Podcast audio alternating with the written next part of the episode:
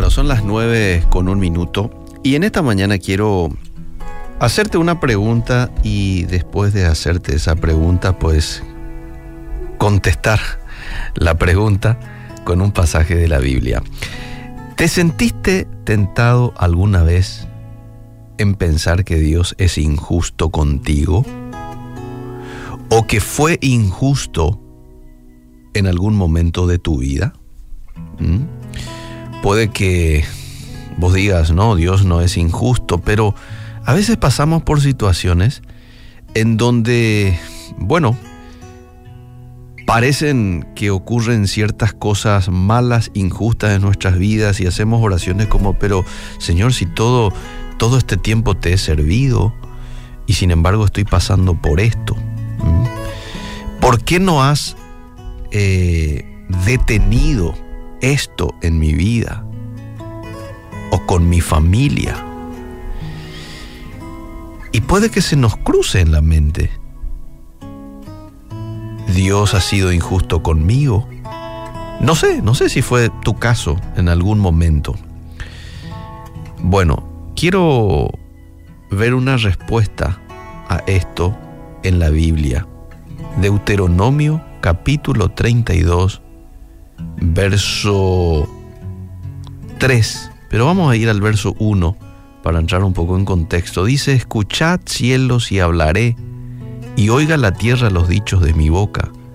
Goteará como la lluvia mi enseñanza, destilará como el rocío mi racionamiento, como la llovizna sobre la grama y como las gotas sobre la hierba. Porque el nombre de Jehová proclamaré engrandeced a nuestro Dios. Verso 4. Él es la roca. Escucha esta parte. Cuya obra es perfecta. Porque todos sus caminos son rectitud. Dios de verdad y sin ninguna iniquidad en él. Él es la roca cuya obra es perfecta. Perfecta es de que es sin error. Todos sus caminos son rectitud, Dios de verdad, y sin ninguna iniquidad en él. ¡Wow! Eh, esta es la declaración que hace el autor del libro de Deuteronomio, Moisés, acerca de la persona de Dios. ¿Mm? Ahora, la Biblia está llena de ejemplos de personas consagradas a Dios que enfrentaron dificultades que parecían injustas. Si uno las va a analizar así de una manera superficial, rápida. Por ejemplo, José. José fue vendido por sus propios hermanos como esclavo. Y ustedes conocen la historia, ¿verdad? De José. Fue mucho tiempo a Egipto, estuvo allí como esclavo, fue calumniado, injustamente eh, acusado, va a la cárcel. bueno, pero vamos a citar a otro personaje, David. David fue perseguido por el rey Saúl eh, y ya Dios lo había elegido a él, pero él seguía en un proceso en donde estaba siendo perseguido por el, el rey del momento, Saúl.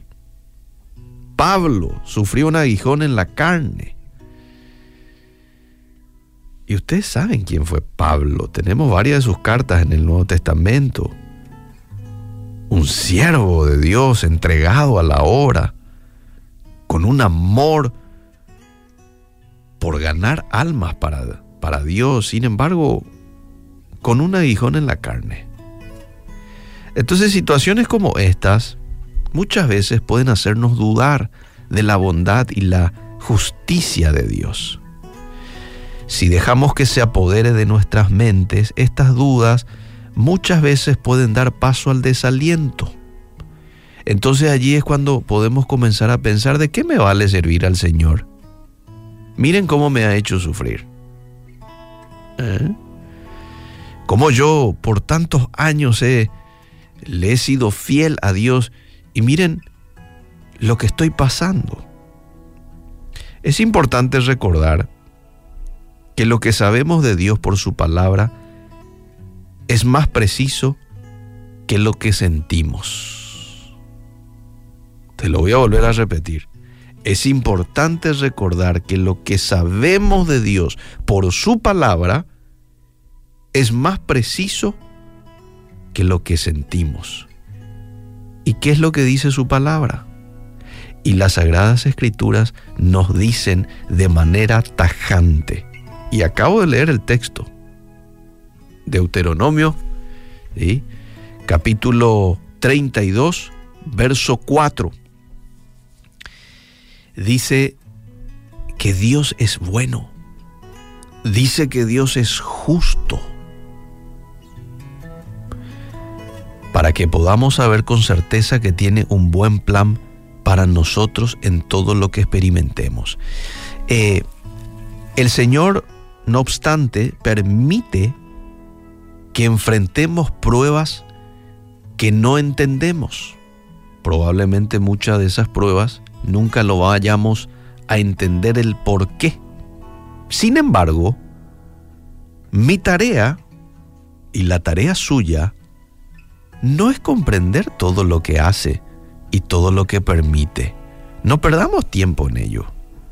Mi tarea es saber reaccionar en esos momentos de la manera adecuada. ¿Mm?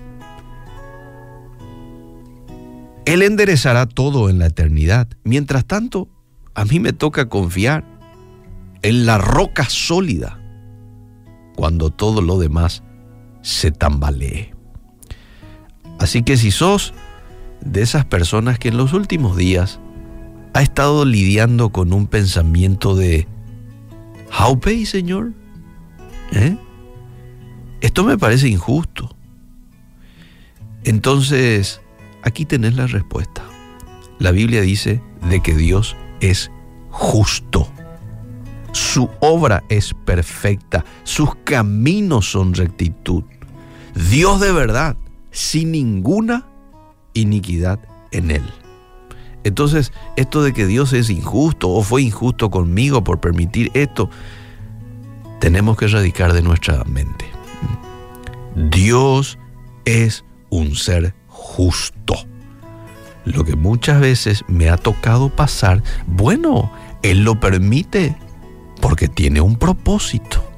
Fíjate vos que yo hice mención aquí a algunos personajes de la Biblia. Cómo Dios preparó a José en medio de esa situación que parecía injusta para después llegar a ser segundo en el palacio. Porque así es como termina José, siendo el ayudante, el confidente, el, que estuvo en una posición alta ahí al lado nomás del faraón. David, un prominente rey que tuvo Israel, más allá de sus errores y de sus equivocaciones también que cometió como rey, pero fue un hombre que gracias a él tenemos varios de los salmos en la Biblia. ¿Eh? ¿A quién otro he citado? A Pablo. Ah, Pablo con un privilegio, pero tremendo. Dios se lo reveló de una manera sobrenatural.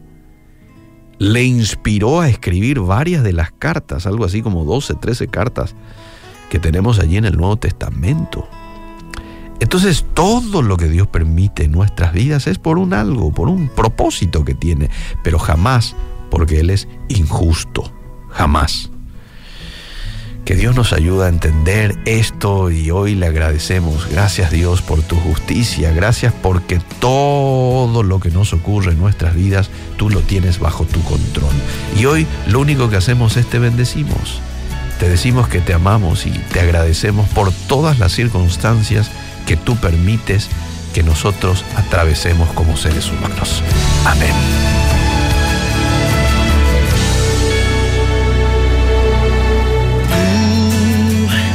Que sustentas mi ser con tu amor,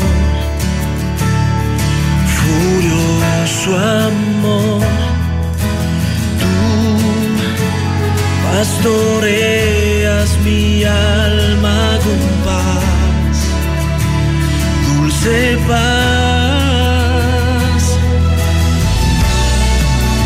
Y aunque muchas veces mi fe me falte, paciente amoroso